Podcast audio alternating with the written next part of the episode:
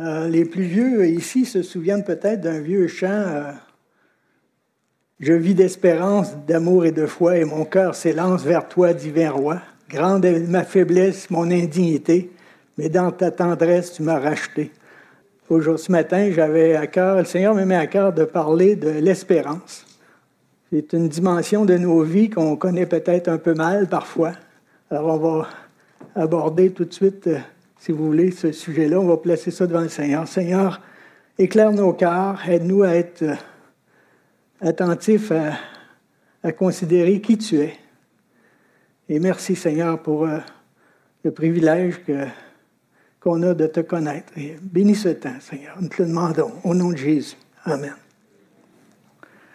Alors, euh, dans l'Épître aux Éphésiens, il est écrit que le Dieu de notre Seigneur Jésus-Christ, le Père de gloire, vous donne un esprit de sagesse et de révélation dans sa connaissance et qu'il illumine les yeux de votre cœur pour que vous sachiez quelle est l'espérance qui s'attache à son appel, quelle est la richesse de la gloire de son héritage qu'il réserve aux saints. Parfois, on n'a pas toujours le, sens des proportions. Alors souvent, les enfants, dans leur dessin, ont pas exactement le sens des réelles proportions, mais quand même, on comprend, ils veulent s'exprimer. Mais plus on vieillit, plus on développe un peu ce sens-là des proportions. Certains le développent pas beaucoup, puis il y en a qui le développent un peu plus. Le sens des, proportions euh, dépend toujours de l'endroit ou de, de, la façon dont on voit, les choses. Par exemple, euh, ce grand paquebot, ce grand bateau de croisière qui s'appelle le Wonder of the Sea, mesure 1200 pieds de long et peut accueillir 7000 passagers. Mais vu du ciel, à 35 000 pieds d'altitude, voici ce qu'il y a de l'air dans le petit médaillon, là, l'air tout petit. Nous vivons dans un espace-temps où on oublie parfois les réelles proportions de nos vies sur Terre par rapport à l'éternité, car les dimensions de l'éternité nous échappent bien que Dieu ait mis dans le cœur de l'homme la pensée de l'éternité. Et la durée de nos vies est bien courte. L'homme est semblable à un souffle, ses jours sont comme l'ombre qui passe, nous dit le psaume 144. Dans une de ses chansons, le chanteur Jean Ferrat disait J'ai souvent pensé, c'est loin la vieillesse, mais tout doucement la vieillesse vient. Dans une autre chanson, il dit On ne voit pas le temps passer. Oui, quand on est jeune, on a l'impression que la vieillesse est encore bien loin. Mais plus on vieillit, plus on prend vraiment conscience de la brièveté de nos vies et on se surprend à vouloir évaluer le nombre d'années qui nous reste peut-être encore à vivre. Certainement, il n'y a rien de mal à envisager notre possible espérance de vie sur Terre, n'est-ce pas ce que la Bible dit? Enseigne-nous à bien compter nos jours afin que nous les appliquions à la sagesse. Que Dieu illumine les yeux de notre cœur pour que vous sachiez quelle est l'espérance qui s'attache à son appel. Alors j'ai regardé dans le texte grec, c'est véritablement ces mots-là qui sont écrits, c'est les yeux du cœur. Évidemment, les yeux du cœur, c'est une figure de style. Dans la parole vivante, il est écrit qu'il augmente l'acuité de notre vision spirituelle, ou dans la version anglaise King James, Uh, the eyes of your understanding being enlightened. Les yeux de votre compréhension soient éclairés. Que Dieu illumine les yeux de notre cœur. Alors nos yeux nous permettent de voir les justes proportions des choses, de voir dans la lumière, de discerner la valeur des choses, leur réalité, et même de les voir en perspective avec plus de profondeur. Dans Matthieu 6, 22, il est écrit L'œil est la lampe du corps. Si ton œil est en bon état, tout ton corps sera éclairé. Une vue spirituelle limitée est une vie sans grand enthousiasme. Que Dieu illumine les yeux de votre cœur pour que vous sachiez quelle est l'espérance qui s'attache à son appel. Euh, le texte qu'on va étudier ce matin, je vous invite à, à tourner dans 1 Pierre 1 et on va regarder les versets 3 à 9. Béni soit Dieu, le Père de notre Seigneur Jésus-Christ, qui, selon sa grande miséricorde, nous a régénérés pour une espérance vivante par la rédemption de Jésus-Christ d'entre les morts et pour un héritage qui ne se peut ni souiller ni flétrir, lequel vous est réservé dans les cieux, à vous qui, par la puissance de Dieu, êtes gardés par la foi pour le salut prêt à révéler dans les derniers temps. C'est là ce qui fait votre joie, quoique maintenant, puisqu'il le faut, vous soyez attristés pour un peu de temps par diverses épreuves, afin que l'épreuve de votre foi, plus précieuse que l'or périssable qui cependant est éprouvé par le feu, pour résultat la louange, la gloire et l'honneur lorsque Jésus-Christ apparaîtra. Lui que vous aimez sans l'avoir vu et en qui vous croyez sans le voir encore, vous réjouissant d'une joie ineffable et glorieuse parce que vous obtiendrez le salut de vos âmes pour prix de votre foi. Alors, on va regarder les premiers versets, voir avec, avec des yeux éclairés. Béni soit Dieu, le Père de notre Seigneur Jésus-Christ, qui, selon sa grande miséricorde, nous a régénérés pour une espérance vivante par la résurrection de Jésus-Christ d'entre les morts. Jean 1 nous dit, Au commencement était la parole qui était à l'origine de toutes choses. En elle était la vie, et la vie était la lumière des hommes. La lumière, lui, dans les ténèbres, et les ténèbres ne l'ont point reçue. Cette lumière était la véritable lumière qui, en venant dans le monde, éclaire tout homme. Alors tous ceux et celles qui ont reçu cette lumière ont été régénérés pour une espérance vivante. Quel que soit notre, âge, évaluer notre espérance de vie ici-bas a beaucoup moins d'importance que d'apprendre à toujours mieux connaître notre espérance vivante. Il y a une différence entre espérance de vie et espérance vivante. Nous avons été régénérés pour une espérance vivante. Ne commettons surtout pas l'erreur de sous-estimer sa valeur. L'expression espérance vivante est une métaphore, un terme euh, concret dans un contexte abstrait. On retrouve aussi dans la Bible l'expression parole vivante. Au commencement était la parole, et la parole était avec Dieu, et la parole était Dieu. En elle était la vie, et la vie était la lumière des hommes. Nous étions autrefois sans Christ, étrangers aux alliances de la promesse, sans espérance et sans Dieu dans le monde. Selon Jean 8, nous étions alors sous l'emprise du père du mensonge, incapables de distinguer le vrai du faux. Mais maintenant, nous avons, été, nous avons Christ en nous, l'espérance de la gloire. On peut espérer bien des choses dans la vie. Il y a plusieurs façons d'espérer. On espère l'arrivée du printemps, où la femme enceinte attend la venue de son enfant. Le cultivateur espère avoir de bonnes récoltes et l'étudiant espère avoir des succès dans ses études. On peut souhaiter telle ou telle chose et avoir une vague espérance, mais l'espérance dont il est question ici n'est pas un souhait hypothétique, mais une certitude. Voici comment Paul appelle Jésus dans le début de sa lettre à Timothée, sa première lettre à Timothée. Alors Paul se présente, Paul, apôtre de Jésus-Christ, par ordre de Dieu notre Sauveur et de Jésus-Christ notre espérance. Notre espérance est vivante.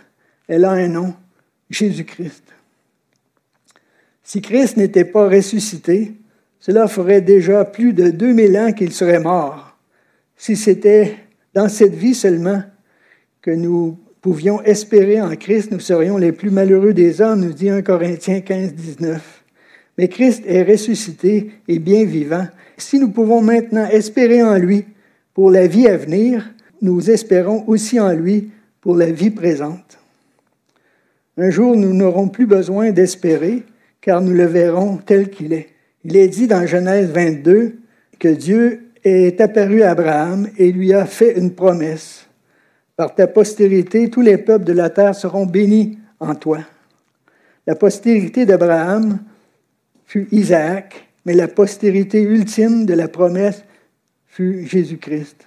Dans Hébreux 6, 18, parle d'une promesse suivie d'un serment par lequel il est impossible que Dieu mente.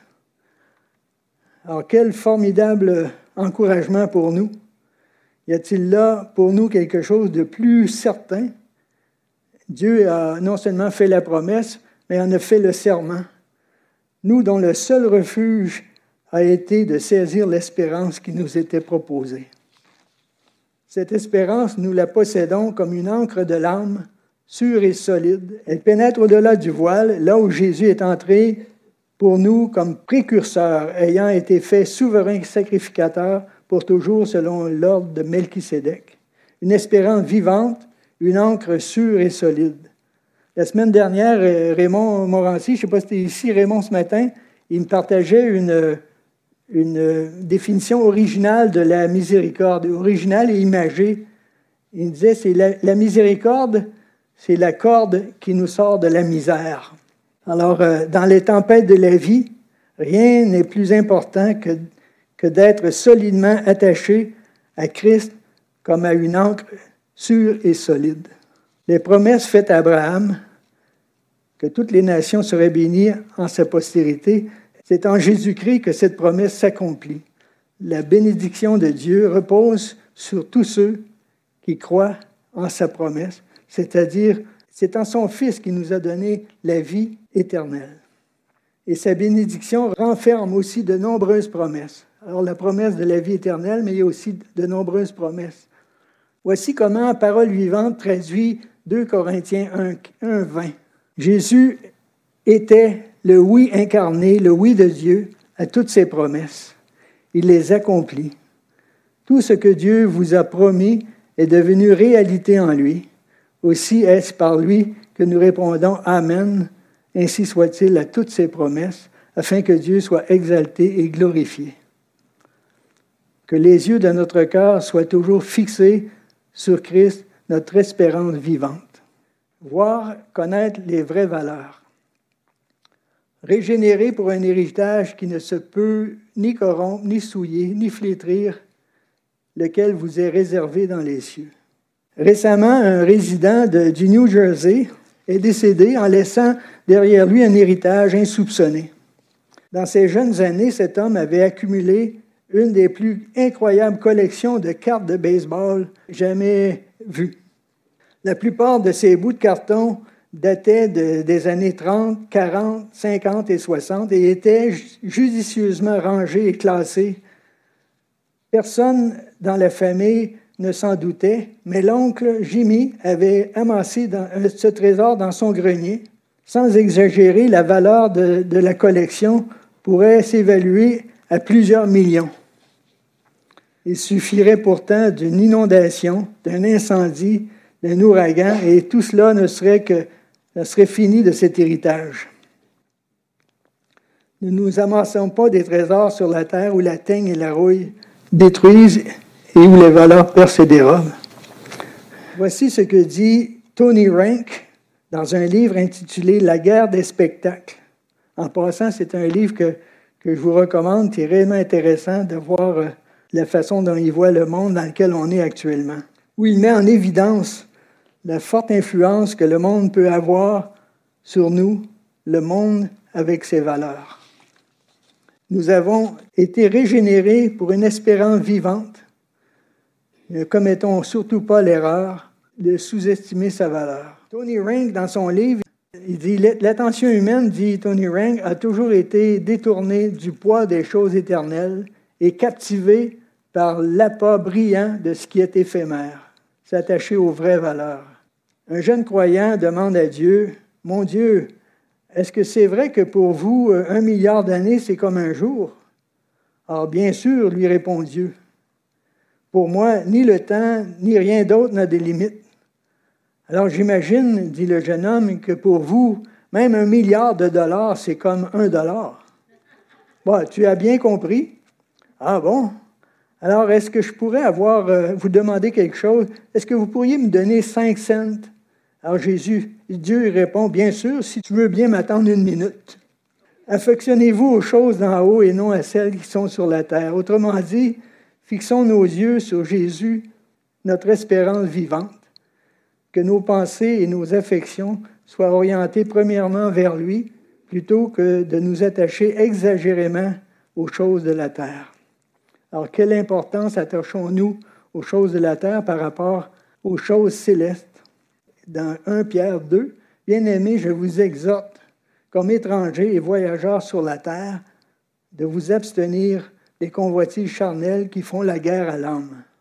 2 Pierre 1, 3 et 4, sa divine puissance nous a donné tout ce qui est nécessaire à la vie et la piété, en nous faisant connaître celui qui nous a appelés par sa, propre gloire et par sa force.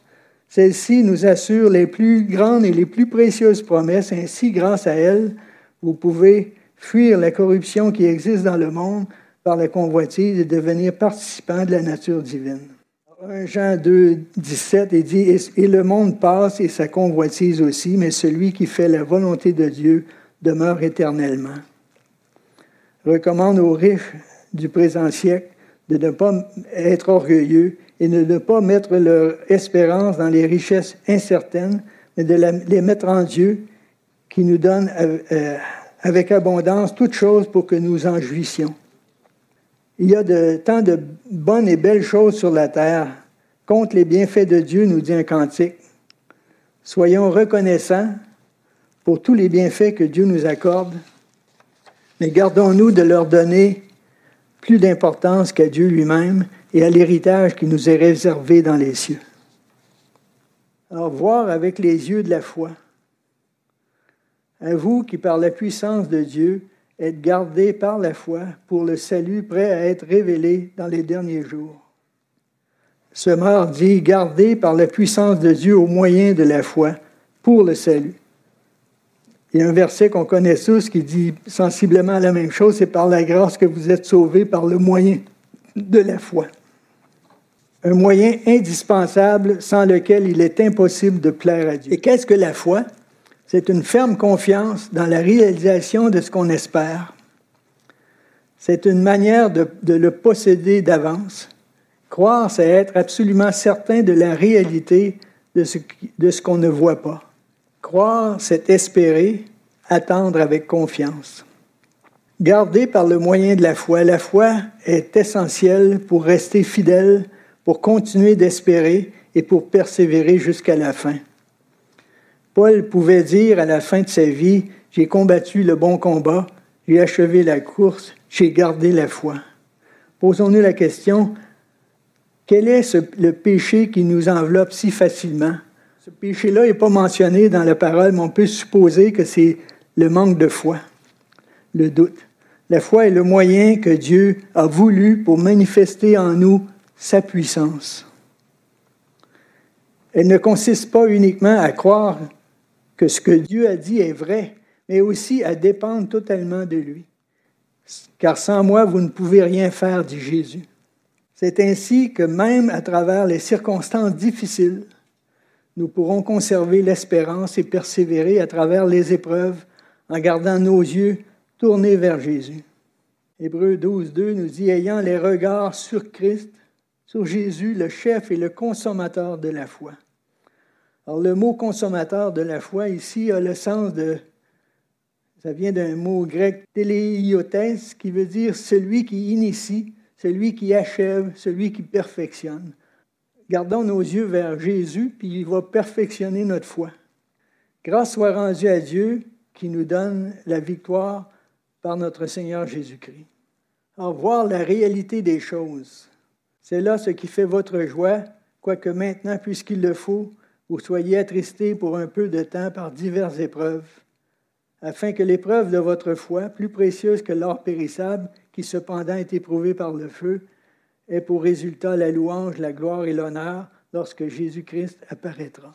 On a lu tantôt, par la puissance de Dieu, nous sommes gardés par la foi, et l'assurance du salut fait notre joie. Mais pour nous, aussi longtemps que nous serons sur terre, il y a aussi une autre réalité. Euh, je ne sais pas si vous vous souvenez du fameux chant de Richard Toupin, Le pèlerinage. Il disait Je ne fais qu'un pèlerinage à travers un monde douloureux, mais le pays que j'envisage est sans tristesse, toujours joyeux. Un pèlerinage à travers un monde douloureux. Cette expression peut nous sembler bien pessimiste, mais elle reflète tout de même une réalité du monde dans lequel nous vivons, n'est-ce pas? Un auteur chrétien faisait cette description assez réaliste du temps où nous vivons, suivie d'une bonne exhortation. À mesure que le mal devient plus subtil, à mesure qu'il devient plus difficile de faire la différence entre la vérité et l'erreur, le bien et le mal, le bon et le mauvais, les voix criardes de notre époque déversent des mensonges trompeurs et toute la société est imprégnée et infiltrée de faux concepts qui nient les vérités de la parole de Dieu. Nous avons d'autant plus besoin de nous rassembler et de nous encourager mutuellement en partageant le secret de la vie en Jésus-Christ. Alors les épreuves sont-elles un sujet de tristesse ou de joie? 1 Pierre 1,6 Quoique maintenant, puisqu'il le faut, vous soyez attristés pour un peu de temps.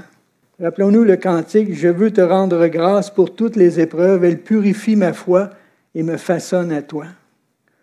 Alors Jacques lui dit, regardez comme un sujet de joie complète les diverses épreuves auxquelles vous pouvez être exposés, sachant que l'épreuve de votre foi, plus précieuse que l'or, produit la patience. Mais il faut que la patience accomplisse parfaitement son œuvre afin que vous soyez parfait et accompli sans faillir en rien. Vous aurez des tribulations sur la terre, dit Jésus, mais prenez courage, j'ai vaincu le monde. Autrement dit, ne vous faites pas d'illusions, ce ne sera pas toujours facile. Mais soyez encouragés parce que j'ai vaincu le monde et vous le vaincrez aussi si vous comptez sur moi. Heureusement, Dieu peut et veut nous donner aussi du repos au milieu d'une vie qui n'est pas reposante. Retenons fermement l'espérance que nous proclamons, car celui qui a fait la promesse est fidèle. La version sommaire dit Restons fidèlement attachés à l'espérance que nous reconnaissons pour vrai. Voir en perspective, afin que l'épreuve de votre foi, plus précieuse que l'or périssable qui cependant est ébroué par le feu, ait pour résultat la louange, la gloire et l'honneur lorsque Jésus-Christ apparaîtra, lui que vous aimez sans l'avoir vu et en qui vous croyez sans le voir encore, vous réjouissant d'une joie ineffable et glorieuse parce que vous obtiendrez le salut de vos âmes pour prix de votre foi. Par la puissance de Dieu, nous sommes gardés par la foi et l'assurance du salut fait notre joie. Alors, euh, voir les choses en perspective. Quelqu'un qui veut construire une maison commence par un plan. Alors, un plan euh, où il y a les dimensions des, euh, des, pièces de la maison, la façon dont les choses sont divisées dans la maison. Il y a aussi des, des élévations de différents, différents côtés de la maison pour nous donner une idée de, des proportions de la maison, etc. Mais aussi, il est difficile pour quelqu'un d'imaginer quelle forme va avoir la maison. C'est pour ça que c'est important d'avoir une image en perspective. Alors, euh, on fait des, les architectes font des dessins en perspective pour euh, nous aider à visualiser un peu, à voir un peu euh, ce que la maison va avoir de l'air. Voir un projet en trois dimensions nous fait anticiper avec enthousiasme la réalisation finale. Or, la foi est une ferme assurance des choses qu'on espère, une démonstration de celles qu'on ne voit pas. Alors, j'ai vu une citation qui était drôlement intéressante dans un livre chrétien. Dans la vie, la perspective n'est pas optionnelle, surtout par les temps qui courent.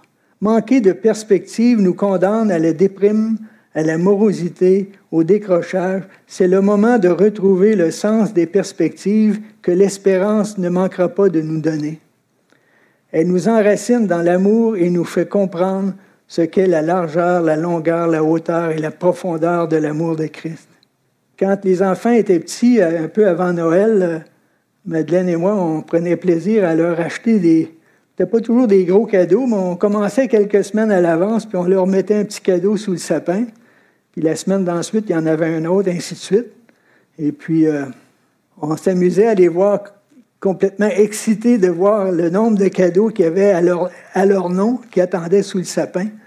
Alors, ça nourrissait, nourrissait de, de vertes espérances, puis il allait chaque jour regarder les cadeaux, puis les, les, les, les pesait, les brassait un peu, puis là, dans leur tête, il essayait de s'imaginer qu'est-ce que ça pouvait bien contenir. Et puis, euh, il était de plus en plus curieux. il était réellement emballé de pouvoir faire ça.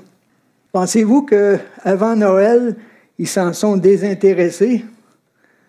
Ils espéraient patiemment. Dieu nous a fait de nombreuses promesses pour le temps présent.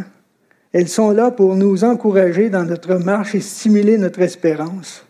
Apprenons de plus en plus à les connaître, à les réclamer avec foi, en attendant la pleine réalisation de notre salut. Voici quelques-unes des nombreuses promesses de Dieu. Il y en a énormément. Si vous faites le tour des promesses de Dieu, j'avais déjà lu, je me souviens plus du nombre, mais il y a énormément de promesses qui sont applicables à nous aujourd'hui. Une, entre autres, que j'ai toujours retenue, Venez à moi, vous tous qui êtes fatigués et chargés, et je vous donnerai du repos. Ça, c'est une promesse. Ne vous inquiétez de rien, mais en toute chose, faites connaître vos besoins à Dieu par des prières et des supplications avec des actions de grâce, et la paix de Dieu, qui surpasse toute intelligence, gardera vos cœurs et vos pensées en Jésus-Christ. Une autre promesse, si nous confessons nos péchés, il est fidèle et juste pour nous les pardonner et pour nous purifier de toute iniquité. Une autre promesse, je ne mettrai pas dehors celui qui vient à moi. Il y a tellement de promesses. Éphésiens 3, 4, 19 dit que nous pouvons être fortifiés par le Saint-Esprit afin d'être capables d'approfondir et de comprendre de plus en plus les dimensions de l'amour de Christ et comprendre toujours mieux quelle est sa largeur, sa longueur, sa profondeur, sa hauteur. L'espérance nous motive à tenir ferme, à traverser les moments difficiles avec courage. Et comment nourrir notre foi et notre espérance? Romains 15, 4. Or, tout ce qui a été écrit d'avance l'a été pour notre instruction, afin que par la patience et la consolation que donnent les Écritures, nous possédions l'espérance. Ailleurs, ça dit, ainsi la foi vient de ce qu'on entend, quand ce qu'on entend vient de la parole de Dieu. Colossiens 1, 5, l'espérance qui vous est réservée dans le ciel, cette espérance, nous la possédons. Cette espérance, vous en avez déjà entendu parler par la parole de la vérité, l'Évangile. L'homme ne vivra pas seulement de pain, mais de toute parole qui sort de la bouche de Dieu. Colossiens 1, 23. Mais il faut que vous restiez fondés, inébranlables dans la foi, sans vous détourner de l'espérance de l'Évangile que vous avez entendu. La lecture de la parole de Dieu, approfondir la parole de Dieu, la méditer. Il y a beaucoup de moyens pour stimuler notre foi. Veiller et prier notre Père qui voit dans le secret, demander afin de recevoir, nous entretenir par des psaumes, des louanges, persévérer dans la communion fraternelle, dans la fraction du pain, etc. Il y a beaucoup. La vie de l'Église, c'est pour ça que le Seigneur institue l'Église, pour qu'on s'encourage entre nous à conserver la foi dans un monde qui est, qui est vendu au péché, qui n'est pas toujours reposant. La persévérance. Vous l'aimez sans l'avoir vu et vous croyant à lui sans le voir encore, et vous vous réjouissez d'une voix indescriptible et glorieuse parce que vous obtenez le salut de votre âme pour prix de votre foi. Persévérer, continuer d'espérer, continuer de croire est la preuve d'une foi véritable. Heureux ceux qui n'ont pas vu et qui ont cru. 2 Corinthiens 4, 16, c'est pourquoi nous ne perdons pas courage, car nos légères afflictions du moment présent produisent en nous, au-delà de toute mesure, un poids éternel de gloire. Parce que nous regardons non point aux choses visibles, mais à celles qui sont invisibles, car les choses visibles sont passagères et les invisibles sont éternelles. Alors voici des exemples d'encouragement à persévérer. Hébreux dit N'abandonnez pas votre assemblée comme c'est la coutume de quelques-uns, mais exhortons-nous réciproquement, et cela d'autant plus que vous voyez s'approcher le jour. Hébreu 10, 35 nous dit N'abandonnez donc pas votre assurance à laquelle est attachée une grande rémunération. Un couple chrétien se réveille un dimanche matin, euh, encore au lit, le, mari dit à son épouse Chérie, euh, ce matin, j'ai réellement pas le goût d'aller à l'église, je me sens fatigué, puis euh, ça ne me tente pas à matin, puis je sais pas. il me semble que ça me ferait du bien de rester ici. Là. Alors son épouse lui dit euh, Mais voyons, mon amour, euh, c'est dimanche et rien ne nous empêche d'aller à l'église. Quelle est cette idée? Ben, je ne sais pas. Euh, ça ne me tente réellement pas. Je me sens pas l'énergie d'aller là. Puis ça m'éviterait de rencontrer certains visages désespérés et d'entendre encore des plaintes et des critiques. Euh, je ne serai pas tout seul qui fait ça. Alors l'épouse lui dit, Voyons mon amour, nous n'avons aucune raison sérieuse de ne pas aller à l'église ce matin. Alors Marie, alors euh, chérie, donne-moi donc deux bonnes raisons pourquoi on devrait y aller. Bien sûr, mon amour. Premièrement, c'est toi le pasteur. Deuxièmement, c'est toi qui prêches. Nous désirons que chacun de vous mette le même zèle pour conserver jusqu'à la fin une pleine espérance, en sorte que vous ne vous relâchiez point et que vous imitiez tous ceux qui, par la foi et la persévérance, héritent des promesses. En effet, c'est en espérance que nous avons été sauvés.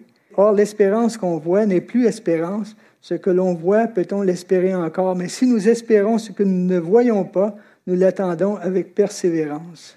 N'abandonnons pas notre assurance à laquelle est attachée une grande rémunération, car vous avez besoin de persévérance afin qu'après avoir accompli la volonté de Dieu, vous obteniez ce qui vous a été promis. L'épreuve de la foi, on pourrait dire, que la persévérance est la preuve de notre foi. Psaume 16, 11. Il y a d'abondantes joies devant ta face, des délices éternels en ta présence. Moïse avait les yeux fixés sur la, la rémunération. Or, sans la foi, il est impossible de lui être agréable, car il faut que celui qui s'approche de Dieu croit que Dieu existe et qu'il est le rémunérateur de ceux qui le cherchent. Alors, comme Moïse, Bien sûr, nous gardons nos yeux fixés sur la rémunération, la récompense qui nous est réservée, mais surtout gardons nos yeux sur le rémunérateur. Hébreu nous dit, Hébreu 6, 11 et 12 nous dit, nous désirons que chacun de vous fasse preuve du même zèle pour conserver jusqu'à la fin une pleine espérance, en sorte que vous ne vous relâchiez point, mais que vous imitiez ceux qui, par la foi et la persévérance, héritent des promesses. Courons avec, avec persévérance dans la carrière qui nous est ouverte, ayant les regards sur Jésus, le chef et le consommateur de la foi, afin que vous ne vous lassiez point l'âme découragée. Un verset qui nous fait réagir des fois quand on lit euh, dans Luc 18, 8 qui dit Quand le Fils de l'homme reviendra sur la terre, trouvera-t-il la foi sur la terre? Pourquoi tant d'exhortations à rester fermement attachés à notre espérance? Parce que tant, tant de choses peuvent nous en détourner, diriger notre attention ailleurs et semer le doute dans nos cœurs. Il y a des tentations et des pressions qui nous agresseront pour nous faire penser que tout cela n'est qu'un mensonge, pour nous faire abandonner, cesser de vivre comme un chrétien, cesser de marcher par la foi, cesser de croire la vérité de Dieu, cesser d'espérer, cesser de persévérer. Voici ce que Jean dit concernant l'Église de Philadelphie. Parce que tu as gardé mon ordre de persévérer, je te garderai aussi à l'heure de la tentation qui va venir sur le monde entier pour mettre à l'épreuve les habitants de la terre. Restons fermement attachés à notre espérance. Avoir la foi, c'est avoir confiance et celui qui a la foi espère, et celui qui espère persévère. Jésus a dit, je suis le cep et vous êtes les serments. Celui qui demeure en moi et en qui je demeure porte beaucoup de fruits, car sans moi, vous ne pouvez rien faire. Nous sommes les serments et nous devons rester attachés au cep. Alors, pour, retenir cette idée, pour ne pas oublier le rapport entre la, foi, l'espérance et la persévérance. Alors, euh, j'ai remplacé le mot foi par confiance. Je pense confiance, un peu le sens de la foi. Alors, confiance, si on prend le C pour confiance, le E pour espérance et le P pour persévérance, ça fait CEP. Alors, essayez de retenir ça. La confiance, l'espérance et la persévérance. Les trois vont ensemble et ne font qu'un tout. La foi vivante espère et persévère. Vous connaissez l'expression avoir du pep. Elle vient de l'anglais pepper, qui, veut dire poivre, et qui signifie avoir du dynamisme, de la vitalité comme le poivre a, un effet stimulant.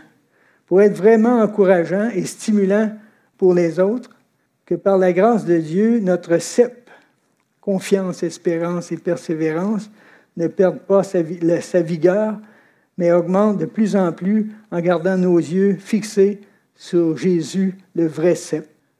Alors voici pour résumer, voir les vraies proportions, la brièveté de nos vies, qui égale un peu de temps, voir avec les yeux éclairés Jésus-Christ, notre lumière, notre espérance vivante, notre ancre sûre et solide, voir et discerner les vraies valeurs, un héritage incorruptible ou les valeurs du monde, voir avec les yeux de la foi, par le moyen de la foi, Dieu manifeste sa puissance en nous. Voir la réalité des choses, les épreuves nous attristent maintenant, mais on peut s'en réjouir car elles ont des effets bénéfiques dans nos vies. Voir en perspective le salut éternel précédé de nombreuses promesses pour le temps présent. Persévérer dans l'épreuve, foi, espérance et persévérance forment un tout conserver jusqu'à la fin une pleine espérance. Que le Dieu de l'espérance vous remplisse de toute joie et de paix dans la foi pour que vous débordiez d'espérance par la puissance du Saint-Esprit. Alors prions maintenant. Père éternel, merci pour l'espérance que tu as mis dans nos cœurs par le Saint-Esprit. Merci de nous avoir donné ton Fils Jésus qui est mort pour nos péchés et qui nous a promis d'être avant tout avec nous tous les jours. Merci qu'il ne soit pas distant, mais bien vivant et accessible. Aide-nous à garder nos regards fixés sur toi, Jésus, car tu es notre modèle, notre espérance, notre Sauveur et Seigneur, toujours vivant pour intercéder en notre faveur. Apprends-nous, Seigneur, à puiser en toi la force pour persévérer jusqu'à la fin de nos jours ou jusqu'à ton retour. Amen.